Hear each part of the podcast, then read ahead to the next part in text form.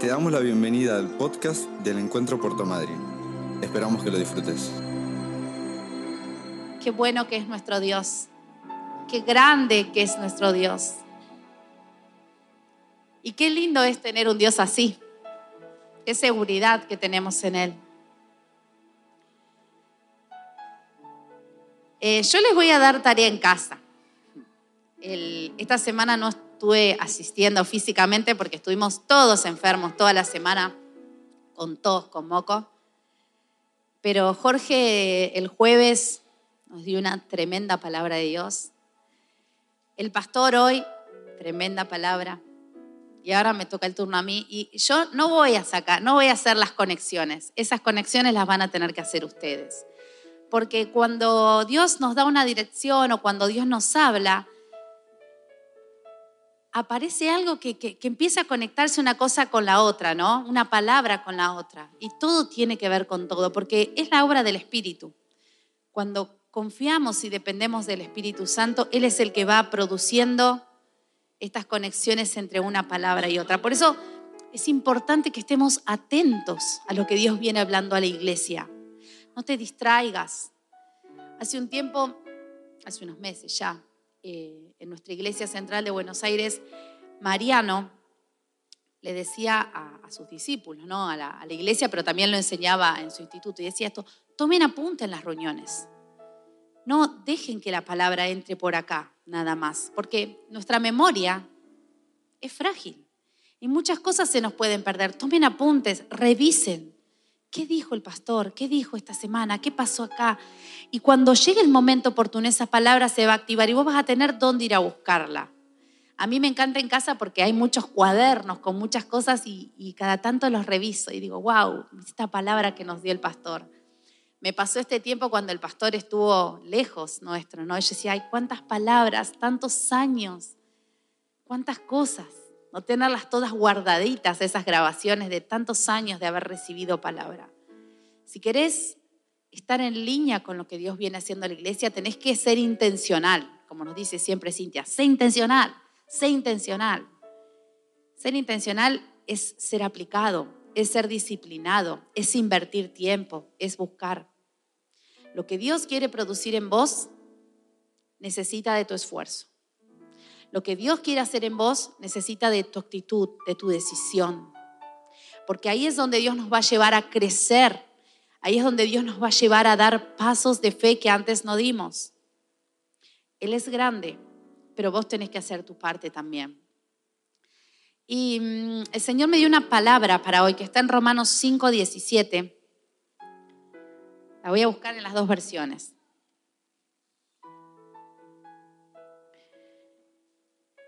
Acá la tengo en la versión PDT. pero la vamos a leer primero en la Reina Valera, que fue la que el Señor me dio primero. Y dice así, pues si por la transgresión de uno solo reinó la muerte, con mayor razón los que reciben en abundancia la gracia y el don de la justicia reinarán en vida por medio de un solo hombre, Jesucristo. Lo vamos a volver a leer. Pues si por la transgresión de uno solo reinó la muerte, con mayor razón los que reciben en abundancia la gracia y el don de justicia reinarán en vida por medio de un solo hombre, Jesucristo. Y yo le puse a esa palabra reinarán en vida, porque es un desafío que Dios nos está planteando a nosotros. El Señor nos ha llamado en este tiempo y en esta generación a reinar no menos. El Señor quiere que reines en tu casa. El Señor quiere que reines en tu trabajo, en tu secundaria, en tu universidad, en tu barrio, en tu cuadra, en el lugar donde Él te haya puesto. El Señor quiere que vos reines. ¿Por qué podemos reinar? Porque somos capaces. Podemos reinar porque somos lo suficientemente inteligentes, lo suficientemente despiertos. No, Podemos reinar, dice su palabra, por lo que hizo Jesús por nosotros. En el momento que el pecado entra en el mundo y la transgresión entre el mundo, quedamos absolutamente separados alejados, imposibilitados de tener comunión con Dios. Nuestro pecado nos separa totalmente de Él. Pero Jesús, a través de la cruz, abrió un acceso directo al Padre. A través de la cruz nos dio una victoria que es sobrenatural. Y estableció su reino y trajo su reino a nuestras vidas. Por lo tanto, Él nos dice, bueno, ahora ustedes, en donde estén, tienen que reinar. No menos que eso. No menos que eso. Parece un desafío grande, ¿no? ¿Te imaginas siendo un rey, siendo una reina, marcando una diferencia en cada lugar espiritual donde el Señor te ponga estratégicamente?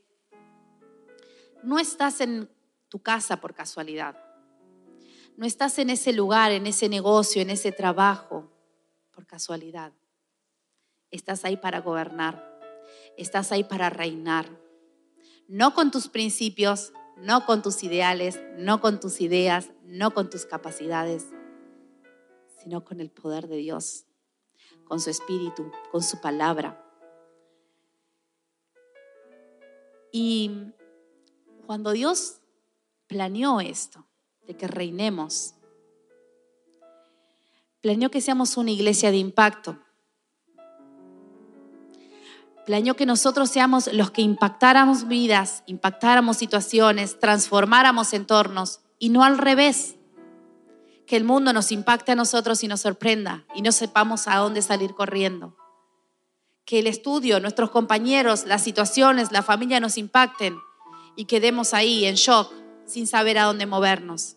El Señor nos quiere llevar a que cualquier circunstancia que nos toque vivir, sea buena o sea mala, nos encuentre reinando. Y eso lleva un trabajo. Porque nuestras emociones son traicioneras. Porque cuando la realidad nos impacta, nos sacude, y más cuando tenemos una noticia mala, es difícil reinar en medio de esas situaciones. Sin embargo, el Señor nos llama a hacerlo. Y hoy quiero que miremos juntos la vida de un hombre de Dios que venimos estudiando con los preadolescentes. Y cuando yo le contaba a Pablo, bueno, el Señor me dio esta palabra, esto es lo que automáticamente me venía a la vida de esta persona. Vamos a abrir la Biblia en Génesis 37.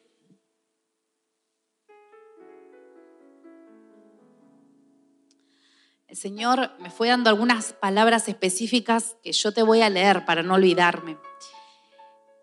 Y algo de lo que Él me mostraba es que nosotros no tenemos que ser víctimas nunca ante ninguna circunstancia. Dios no quiere que seamos víctimas. Aún en las situaciones difíciles, aún en los momentos duros, Dios quiere que seamos victoriosos victoriosos en medio del dolor, victoriosos en medio de la prueba, victoriosos en el día feliz. El Señor nos quiere llevar de gloria en gloria, de victoria en victoria. Y la victoria también es para el día duro, para el día difícil. Y lo vamos a ver en la vida de José. En la vida de José vamos a ver que va a haber momentos que parecen buenos, pero va a haber más momentos difíciles. Va a haber más momentos de prueba. Y nosotros como personas ante las pruebas tenemos dos formas de responder. Llega la dificultad, llega una situación que no esperabas, algo que te desestabiliza por un momento. Entonces vos podés rápidamente afirmarte en el Señor y decir, si Dios permite que yo viva esta situación, porque Él es mi rey y Él está al control de mi vida, esto no se escapó de sus manos. Esa puede ser tu actitud. El Señor está conmigo. Esto que me pasa, yo lo voy a vivir con Él. Y así como entro en esta situación con Él, voy a salir de esta situación con Él. Lo vivimos y lo vimos en la vida de nuestro pastor en este último tiempo. Él pudo atravesar esta dificultad de salud, entró con el Señor y sale con el Señor. Y esa situación difícil, dura, muy dura, que le tocó vivir, y esos días oscuros, de dolor, de soledad, como nos contaba hoy a la mañana, los pudo atravesar con la fortaleza que Dios le dio, con la unción que Dios le dio. Después en casa, pensar en esto que esta mañana nos decía, en el día difícil, o capitalizás y te aferrás a Dios, o tomás la otra opción. Te deprimís, te encerrás, no buscas ayuda de nadie, te haces el fuerte, pero por dentro te estás rompiendo, te callás, te guardás. Y Satanás empieza a obrar adentro tuyo, a gastar, a gastar, a gastar, a gastar. Y tanto gasta que llega un momento que ya no sabes ni vos dónde estás parado. En ese momento te convertiste en una víctima y perdiste tu victoria. Y esa situación fue la que ganó sobre tu vida y vos perdiste. Vamos a mirar entonces hoy la vida de José.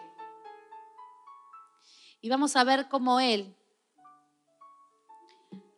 desde un inicio de su vida, fue probado.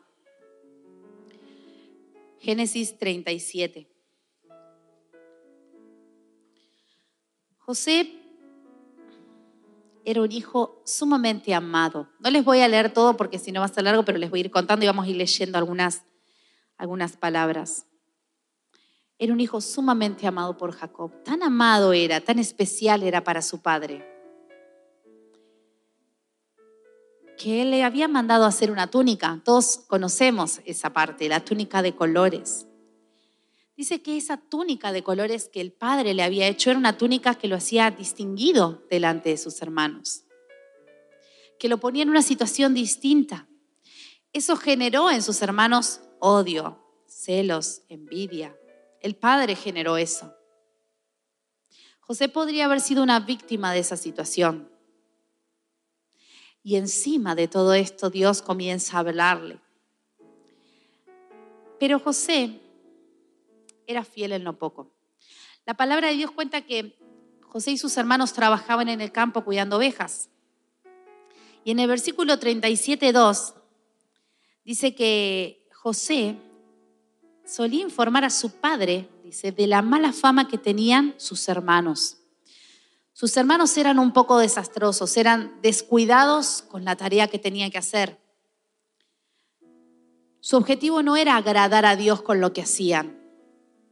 Su objetivo era cumplir lo menos posible con su padre. Y José era una persona sumamente comprometida con lo que se le había asignado. Era una persona que disfrutaba de ese trabajo, que cuidaba lo que era de su padre. Y cuando veía que las cosas no estaban saliendo bien, era el encargado de decir, che, papá, esto no está funcionando. Los hermanos no lo querían por eso. Pero José era una persona fiel en lo poco fiel, comprometida con lo que el Señor le había dado. Y eso tiene que, tiene que ser para nosotros también. Porque el Señor te ha puesto en una casa, el Señor te ha puesto en un trabajo, el Señor te ha puesto en un barrio, el Señor te ha puesto en una escuela con un propósito. Y quizás vos pienses que tu tarea es insignificante o tu tarea es chica, pero para Dios no hay tareas chicas, porque José estaba siendo fiel en lo poco en lo que su padre le había encomendado, José le era fiel y estaba cuidando lo que hacía. Y eso fue lo que marcó la diferencia entre José y sus hermanos. ¿Por qué el Señor no se reveló a sus hermanos? Porque sus hermanos estaban haciendo su vida. Porque sus hermanos no estaban buscando crecer en intimidad con Dios, agradar a Dios, adorar a Dios. Estaban en otro plan. El Señor empezó a revelarse a la vida de José porque José estaba concentrado en los planes de Dios. Y a veces nosotros solemos desconcentrarnos. Y cuando empezamos a desconcentrarnos, cuando empezamos a distraernos, empezamos a descuidar aquello a lo que Dios nos llamó en esta tierra. Porque mientras estás en la semana, no vas caminando entre nubes. En la semana tenés un trabajo, tenés compañeros, tenés tareas, tenés asignaciones, tenés cosas que cumplir. Y ahí es donde se va a ver tu fidelidad hacia Dios, en tu honestidad, en tu integridad, en cómo presentas tus cosas. Ahí es donde Dios va a estar en la semana. No solamente un domingo cuando te sentás acá podemos ver la gloria de Dios. Dios quiere que reines con autoridad en tu trabajo. Y para reinar con autoridad hay que hacer las cosas bien como las hacía José. que José haya hecho las cosas bien y haya sido fiel en eso que el Señor le asignó, hizo también que Dios dijera, yo voy a invertir, voy a hablarle a José de una manera en la que no le hablé a sus hermanos. Y ahí llega el primer sueño de José, el sueño de las espigas. ¿Lo recuerdan? ¿Lo conocen? Unas espigas de trigo una estaba en el centro y otras estaban a su alrededor y se inclinaban ante la espiga que estaba en el medio. Y entonces José cuenta, y siempre digo, ¿lo habrá contado de inocente o lo habrá contado con ilusión? ¿no? Porque cuando les dijo eso a sus hermanos, sus hermanos entendieron de qué se estaba tratando esto. Y más bronca le agarraron. Encima que lo trataban de chismoso, ahora encima tenía sueños de grandeza. Y a mí me gusta una frase que quiero que te quede en la cabeza porque me la imagino eh, a lo largo de toda la historia.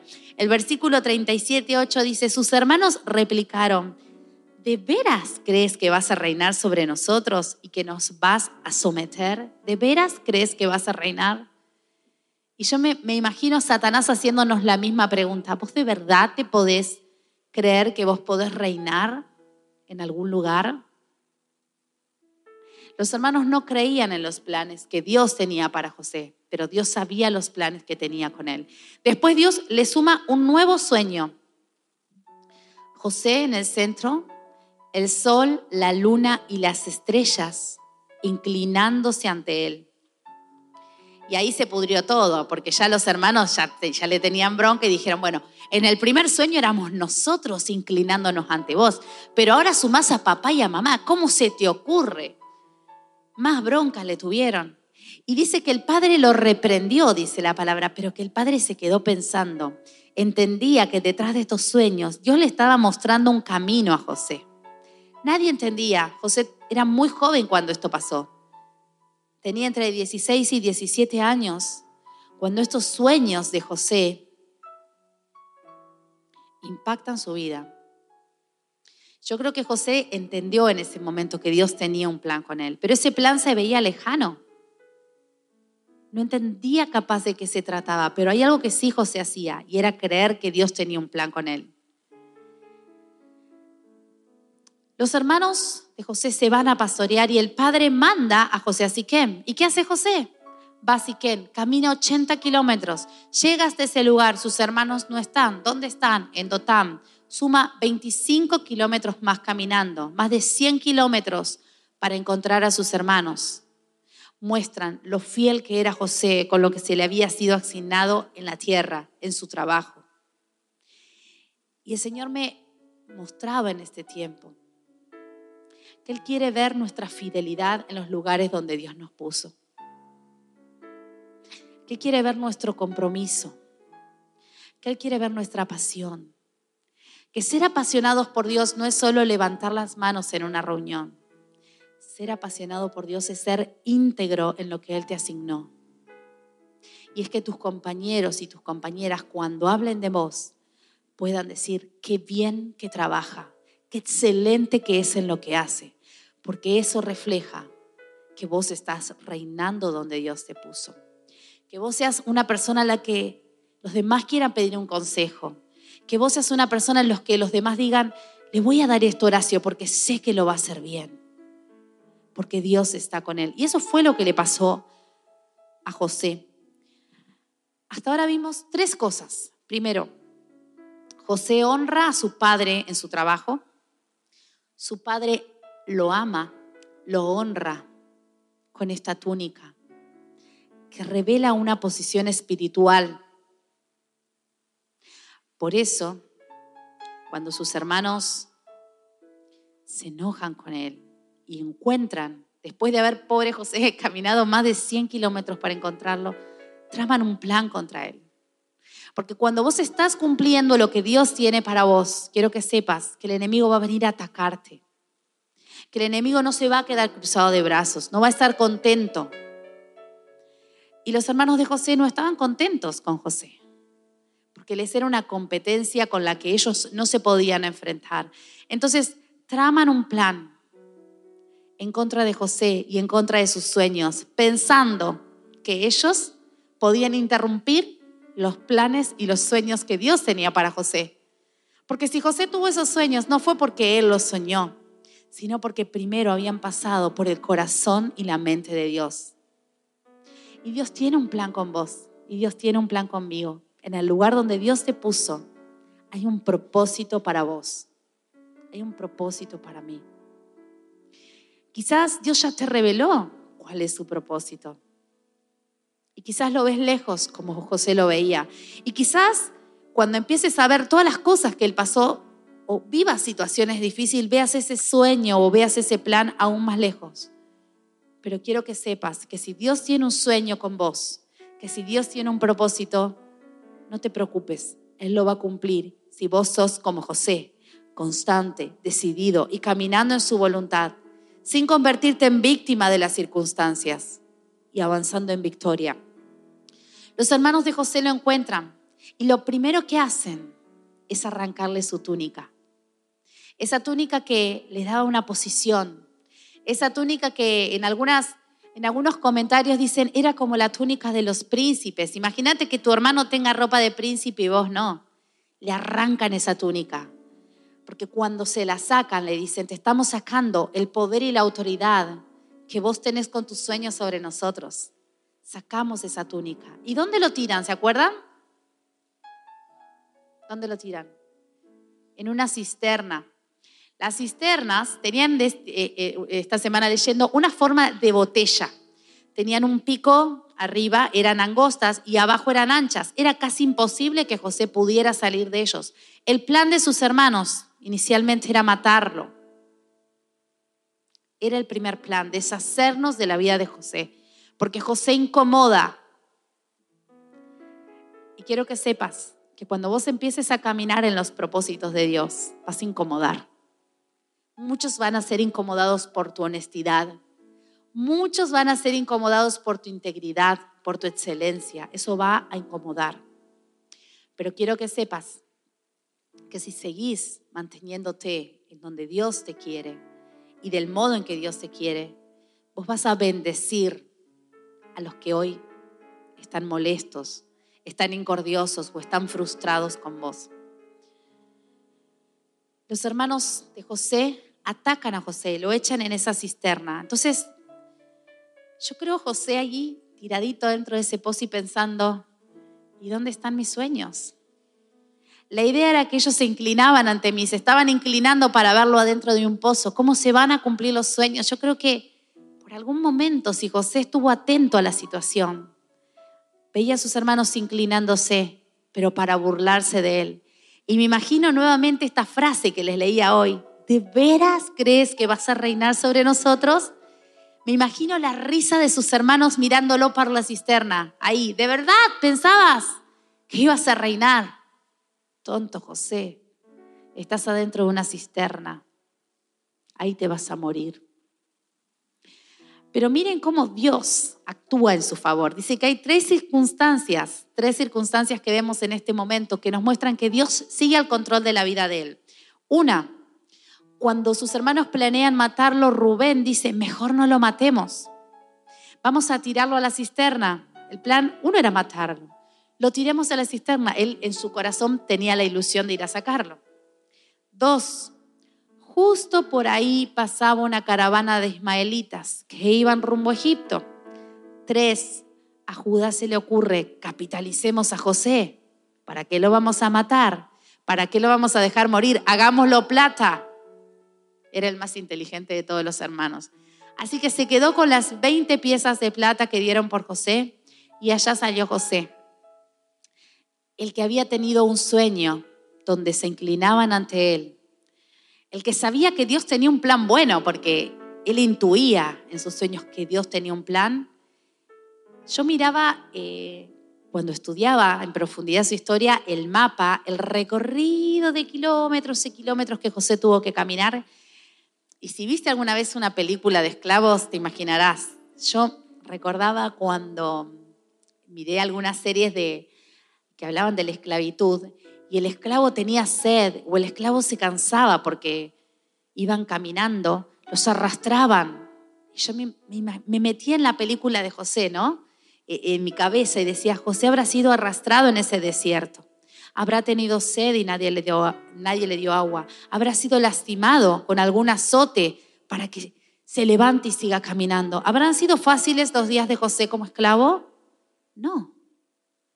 Ese recorrido de José muchas veces nos lo olvidamos porque nos concentramos en ver en los momentos en los que el Señor usó su vida, pero la pasó mal. El primer lugar en donde él es vendido como esclavo es en la casa de Potifar. Lo vamos a ver en el capítulo 39. Y esto que parece el fin, acá, ya está. El que tenía aires de grandeza es vendido como esclavo. Es el principio de todo lo que Dios planeó para él. Y el Señor me mostraba algo. Cuando el Señor tiene un plan con tu vida, cuando el Señor tiene un plan con mi vida, va a usar situaciones difíciles para moldearnos, para hablarnos, para aumentar nuestra confianza en Él, para transformar nuestro carácter. Porque imagínate que de José con sentido de papá, amado por el papá, honrado por el papá, sus hermanos no lo querían, pero el papá lo amaba, ya está. José recibía todo el cariño de ese padre. A ser un esclavo en el desierto. ¿Habrá sido transformado el carácter de José en ese proceso? Claro que sí. Y el Señor estaba obrando en el corazón de José en el día difícil, en el día donde no le estaba pasando bien, el Señor estaba empezando a hacer una obra con un propósito para preparar a José para el día que Dios lo tenía planeado. Y cuando vos sos fiel en lo natural, cuando vos sos fiel acá en la tierra, como fue José en la casa de Potifar, José empezó a trabajar, no como, bueno, soy un esclavo, tengo que cumplir. José empezó a trabajar de una forma tan maravillosa que se destacó. Y Potifar lo vio. Y vio que Dios estaba con él. Miremos Génesis 39 del 2 al 6. Dice así, ahora bien, el Señor estaba con José y las cosas le salían muy bien. Qué bueno. Atravesó el desierto, caminó como un esclavo, pero ahora José empieza a trabajar. El Señor estaba con él y todo empezaba a ir bien. Y yo creo que José se ilusionó por un momento, ¿no? Que ya está, Mientras José vivía en la casa de su patrón egipcio, este se dio cuenta, dice, que el Señor estaba con José y lo hacía prosperar en todo. José se ganó la confianza de Potifar y este lo nombró mayordomo de toda su casa y le confió la administración de todos sus bienes. Por causa de José el Señor lo bendijo bendijo la casa del egipcio Potifar a partir del momento en que puso a José a cargo de su casa y de todos sus bienes. La bendición del Señor se extendió sobre todo lo que tenía el Egipto. Vos fijate cómo este hombre que no conocía a Dios, que no sabía nada de Dios, vio el poder de Dios. Porque en la vida de José empezó a haber una multiplicación de sus bienes. ¿Por qué José se esforzaba tanto? si él no tenía beneficio propio, no estaba ganando plata para él, estaba ganando plata para todo. Podría, para el jefe, podría haber cumplido con lo mínimo. Sin embargo, José, Dios es un máximo y Dios trajo bendición a su jefe. Y entonces, ¿qué hizo su jefe? Que era muy inteligente. Dijo, listo, este tipo tiene la bendición de Dios. Lo voy a levantar, lo voy a subir, le voy a dar todo dice que fue tanto, tanto lo que le entregó a José que solo se preocupaba por comer. O sea, dejó de trabajar Potifar, básicamente, y dijo, listo, que trabaje José, si Dios está con él. José no era un vago, vos no podés ser un vago. Si sos un vago, no sos un hijo de Dios.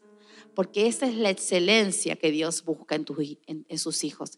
Si sos un mediocre en tu trabajo, quiero decirte que no estás agradando al corazón de Dios.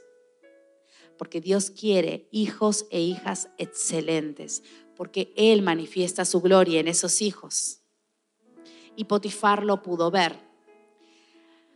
Pero el carácter de José tiene que seguir siendo transformado y Dios quiere seguir haciendo más con José. Entonces, nuevamente, hay una prueba para José. Y la esposa de Potifar le tiende una trampa que todos conocemos.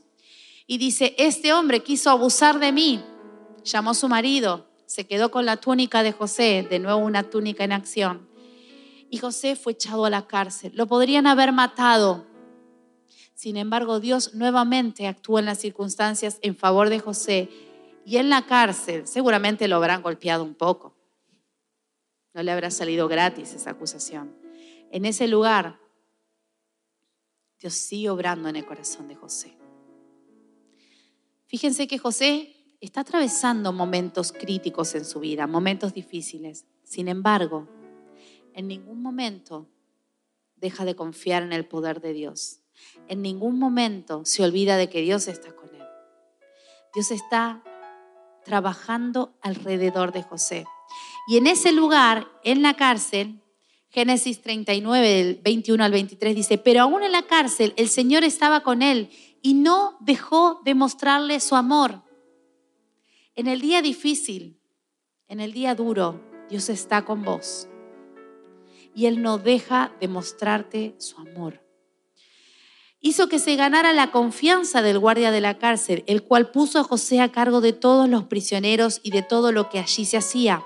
Como el Señor estaba con José, y hacía prosperar todo lo que él hacía, el guardia de la cárcel no se preocupaba de nada de lo que dejaba en sus manos. José era una persona de confianza. Todos los que lo conocían decían, dáselo a José, que cuando le vayas a preguntar, José no te falla. José lo hace, lo hace bien. No lo tenés que, viste cuando le encargas algo, a alguien en el que no confías y que le preguntás 20 veces si lo hizo, y después vas a ver si lo hizo bien porque no confías. José era de confianza absoluta. Le entregabas algo y sabías que José inclusive te superaba, porque él, como Dios estaba con él y Dios no dejaba de mostrarle su amor, José era un hombre lleno de Dios, lleno de su sabiduría, lleno de la inteligencia de Dios. Por eso José era superior en todo. Aún en medio de estas situaciones que él vive, esclavitud, cárcel. A nadie le gusta estar en la cárcel, por más que estés siendo el encargado de la cárcel. Dios levanta a José y lo pone en una situación de gobierno. Gobierna sobre la casa de Potifar, gobierna sobre la cárcel. En una situación de autoridad, tenía gente a su cargo y en una situación de prosperidad, aún en el día difícil, José estaba reinando para Dios. En lugares incómodos, en lugares difíciles, José estaba reinando para Dios. Y yo cuando pensaba en José, digo, ¿habrán sido esos sueños que le dieron tanta confianza para no bajar los brazos, para no abandonarse? Yo creo que Dios le mostró esos sueños a José para que cuando él tuviera que pasar estas situaciones donde su vida iba a ser preparada, donde su vida iba a ser entrenada, donde su carácter iba a ser formado, José dijera, yo no voy a bajar los brazos porque Dios me mostró un sueño. Y si Dios te mostró un sueño, si Dios te dio una esperanza, concéntrate en eso y no en las circunstancias, porque las circunstancias lo que van a hacer es apagar tu fe. Si José se hubiera concentrado en que no podía moverse, en que era esclavo, en que no podía ver a su padre, en la injusticia que vivió, seguramente no hubiera sido el mejor de nada. La palabra de Dios dice que el que es fiel en lo poco, en Lucas 16, 10, Dios lo va a poner en lo mucho. Sos fiel en tu trabajo, sos fiel en tu hogar, sos fiel en tus relaciones, en tus amistades. Sos una persona confiable. Haces las cosas con excelencia. Bueno, en eso poquito que se te asignó, si sos fiel, el Señor te va a llevar a más. Y José era así. José se destacaba. Y aún en medio de la cárcel, hay algo que Dios usa. Caen dos personas que trabajaban para el rey y que habían deshonrado al rey, habían enojado al rey. Y ahí yo digo, con estos sueños empieza a cumplirse el plan. Porque hay una promoción espiritual para aquellos que son fieles en lo poco. ¿Cómo se burlaban los hermanos de José? lo llamaban José el soñador. Se reían de él porque él tuvo unos sueños que Dios le había dado. Y esta fue la primera situación de José, José el soñador. Pero su fidelidad a Dios hizo que Dios lo promocionara espiritualmente, porque ahora no solo soñaba, José ahora tenía un nuevo estatus espiritual, una nueva promoción. José podía interpretar los sueños de otros. Y eso habla de un crecimiento espiritual en José. En los lugares que le tocó atravesar, José no dejó de avanzar en su espiritualidad. Esto significa que a pesar de haber estado lejos de su tierra, a pesar de haber estado en una cultura totalmente pagana y distinta, la intimidad y la relación de José con Dios seguía creciendo. José no se estancó, por eso Dios lo promocionó. Y cuando estas personas le cuentan a José sus sueños, José estaba listo para interpretarlos. Dios le había dado un nuevo nivel de revelación que también está disponible para nosotros que también está disponible para mí. Si estás en la misma situación espiritual, estás en el mismo nivel que estabas hace dos años atrás, tres años atrás, cinco años atrás, preocúpate, porque hay algo en tu vida que está estancado. Y Dios quiere llevarte a otro nivel, como lo llevó a José. José no solo se quedó soñando, José avanzó un paso más. Y en este paso más, Dios estaba obrando en su corazón y estaba haciendo de bendición a otros. Aparece un copero y aparece un panadero. Y José le dice al copero, este sueño que vos tenés significa que vas a ser perdonado y que en tres días vos vas a estar sirviéndole vino de nuevo al rey. El rey te va a dar una nueva oportunidad, pero vos, panadero, vas a ser muerto por el rey. Y José le dice al copero, te pido, por favor te pido, que cuando vos estés nuevamente con el faraón, no te olvides de mí. Y quiero que miremos por un segundo en Génesis 40, 14. Porque quiero que prestemos atención en cuál es la situación de José. José era el encargado de la cárcel. Yo creo que no era un preso más, porque todo en la cárcel funcionaba porque él estaba ahí. Pero fíjate cuál era la situación real de José. En el versículo de Génesis 40 dice, por favor, cuando esto suceda, Génesis 44, no te olvides de mí, tan pronto puedas. ¿Qué es ese tan pronto puedas? Estaba apurado, estaba cansado de estar preso. Tan pronto puedas, háblale de mí al rey y sácame de esta cárcel. Yo soy hebreo y me trajeron aquí a la fuerza, aunque no hice nada para merecerlo. Esto habla de una situación. José no estaba cómodo en la cárcel. Él estaba reinando en un lugar incómodo. Él quería salir de ahí. Pero ¿sabes cuántos años pasaron hasta que el faraón tuvo un sueño que nadie podía interpretar? Dos años más. Este copero, un ingrato, se olvidó de José.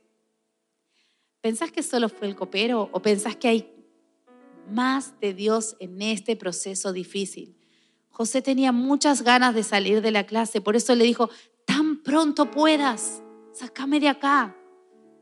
Pero ese tan pronto de José o ese deseo de José de salir de una vez de ese lugar, ¿cuántas veces el Señor nos pone en situaciones que Señor, queremos salir de acá ya.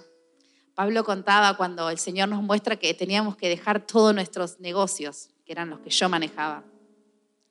Y pasaron dos años, todos los meses. Yo le decía, Señor, parecía que no iba a llegar más ese día, pero yo mientras oraba me llenaba de fe diciendo, si el Señor no cierra esto, si el Señor no me deja salir de acá y no me deja salir en victoria, es porque no llegó el tiempo. Mi paciencia fue probada en ese proceso.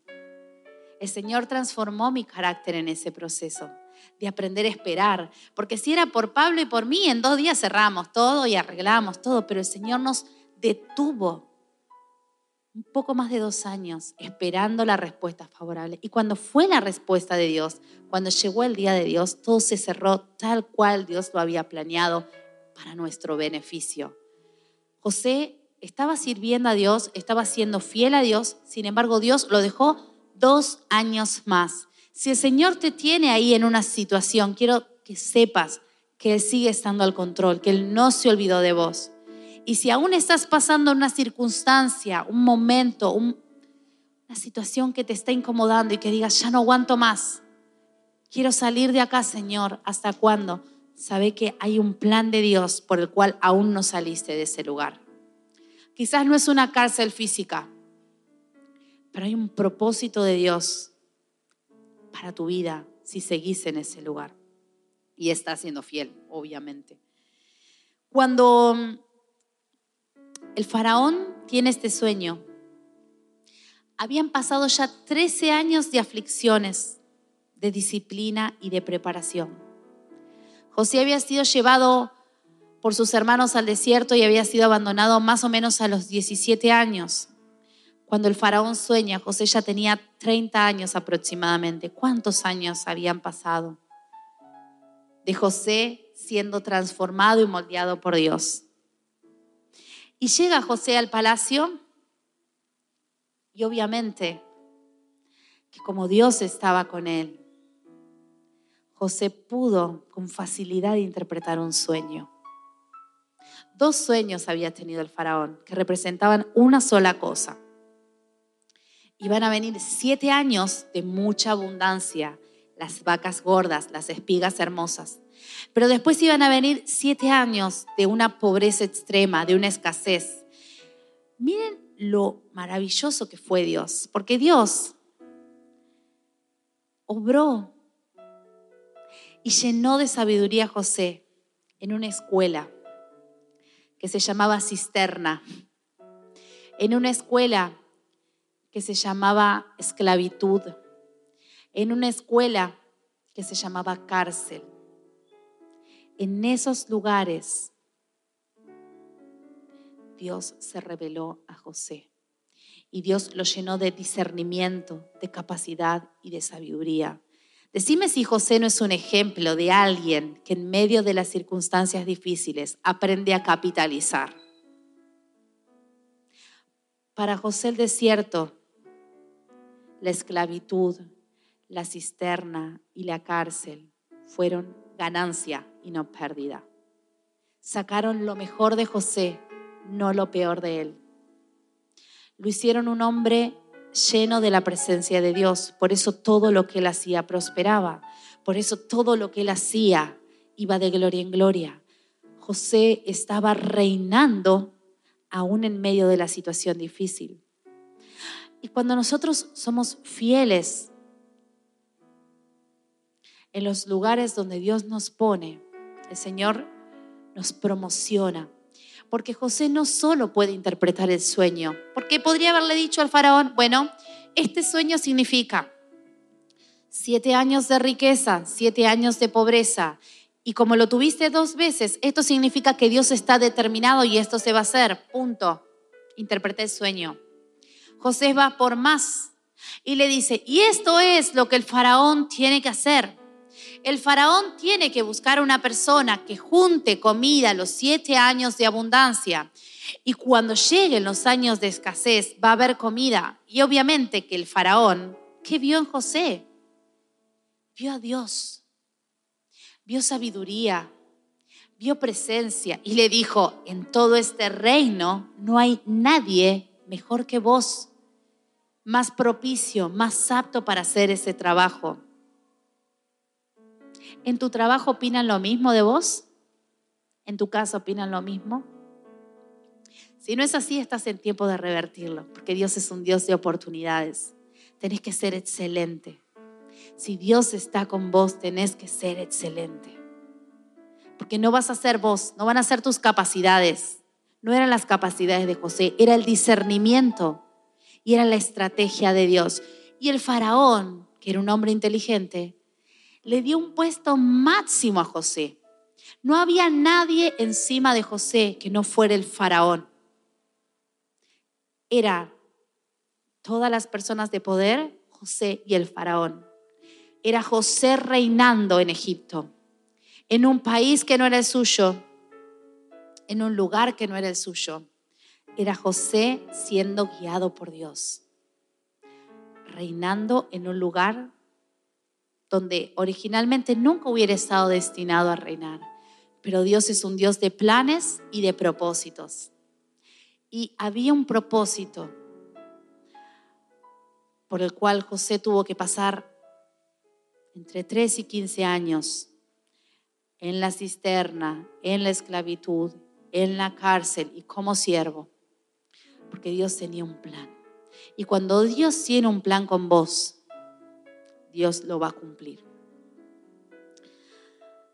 Llega el día donde el sueño se cumple, porque pasan los siete años de abundancia y llegan los siete años de hambre. Y en la tierra donde estaban los hermanos de José, el hambre impacta. Y ahí los hermanos de José se dirigen a Egipto por orden de su padre Jacob a pedir alimento. ¿Y qué es lo que hacen?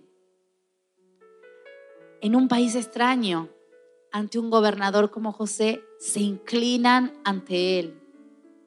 Las siete espigas, los siete ramilletes postrándose a José el sol, la luna y las estrellas postrándose ante José. El sueño se cumple.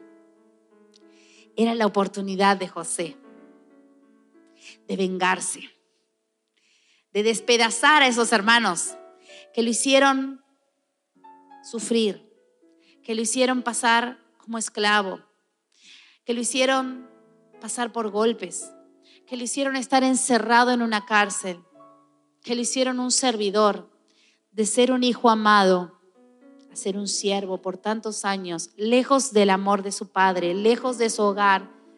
Imagínate José, tuvo que aprender a hablar una lengua nueva, tuvo que aprender a manejarse en una nueva cultura. ¿Cuántas cosas vivió José? Y llega el momento donde el sueño se cumple. Y ahí están sus hermanos y ahí está José. Pero hay algo que pasa cuando viene sobre tu vida la unción de Dios, cuando viene sobre tu vida la intimidad. Y es que Dios restaura tus emociones. Y cuando vos sos fiel, Dios hace cargo de tu corazón. Y Dios sana hasta los dolores más profundos que te hayan causado. Porque José, si se hubiera quedado con ese dolor, con el abandono, con el desprecio, con el odio, con los celos. No hubiera podido hacer nada de lo que hizo. Sin embargo, cuando él se encuentra con sus hermanos, después de unas situaciones ahí que preparó, él abre su corazón y les dice, soy yo, José. Los hermanos se querían morir. Nunca pudieron imaginarse en esa situación. No se preocupen, dijo José, porque esto fue un plan de Dios. Todo esto, todo lo que yo pasé, fue planeado por Dios para que yo los pudiera bendecir. Para que el día que cuando en la tierra faltara alimento, a ustedes no les faltara. Por eso Dios me permitió pasar por todo esto. Fíjense que José no fue víctima de sus hermanos no fue víctima de las circunstancias. José entendió que en cada dolor y que en cada situación difícil, Dios estaba al control y Dios estaba obrando en su favor. Aún en el día difícil, él entendía que Dios estaba de su lado. Por eso José en cada situación estaba reinando. Por eso José, cuando se encontró con sus hermanos, dijo, no se preocupen, yo los perdono. Vayan, busquen a Benjamín, busquen a papá. Tan amado era José por el faraón que les dio unas tierras tremendas, las mejores, para que ellos puedan pastorear. No les faltó alimento, no les faltó lugar, hasta el día que murió Jacob, su papá. Y ahí sus hermanos dijeron, llegó el tiempo de la venganza. La gracia y la misericordia de José llegó hasta acá, ya está, murió papá, ahora sí, Entonces le dijeron a José, José, estamos listos para ser tus esclavos, estamos listos para pagar el precio de lo que hicimos. Y José dice, no entendieron nada. Yo no tengo nada más que perdonarles. Yo no soy juez de ustedes.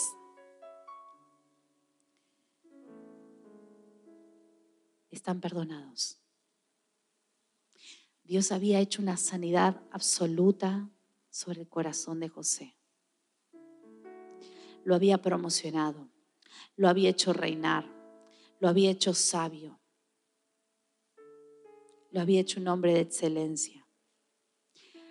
Y todas las cosas buenas que podemos ver en José fueron fruto del el tiempo que él dedicó a pasar con Dios. Fueron fruto de la intimidad. Fueron fruto de no contaminarse, de no dejarse llevar por sus pensamientos, fueron el plan de Dios para su vida. Y José entendió que había un propósito con él. Y es el Señor el que en este tiempo nos quiere ver reinando a nosotros. La palabra de Dios dice, reinarán en la tierra. Y eso es porque si bien vamos a reinar en la eternidad con Él, el Señor quiere también que reines en el lugar donde te ha puesto. Quiere que reines en tu familia, quiere que reines en la vida de tus hijos con sabiduría, con discernimiento, con dedicación, haciendo las cosas como para el Señor y no para los hombres. El Señor quiere que seas excelente, íntegro, aún cuando no te paguen a cambio, aún cuando el que tenga que recibir de tu gracia no lo merezca los hermanos de José no merecían nada, nada, nada. Sin embargo, José se dedicó a bendecirlos. Es un tiempo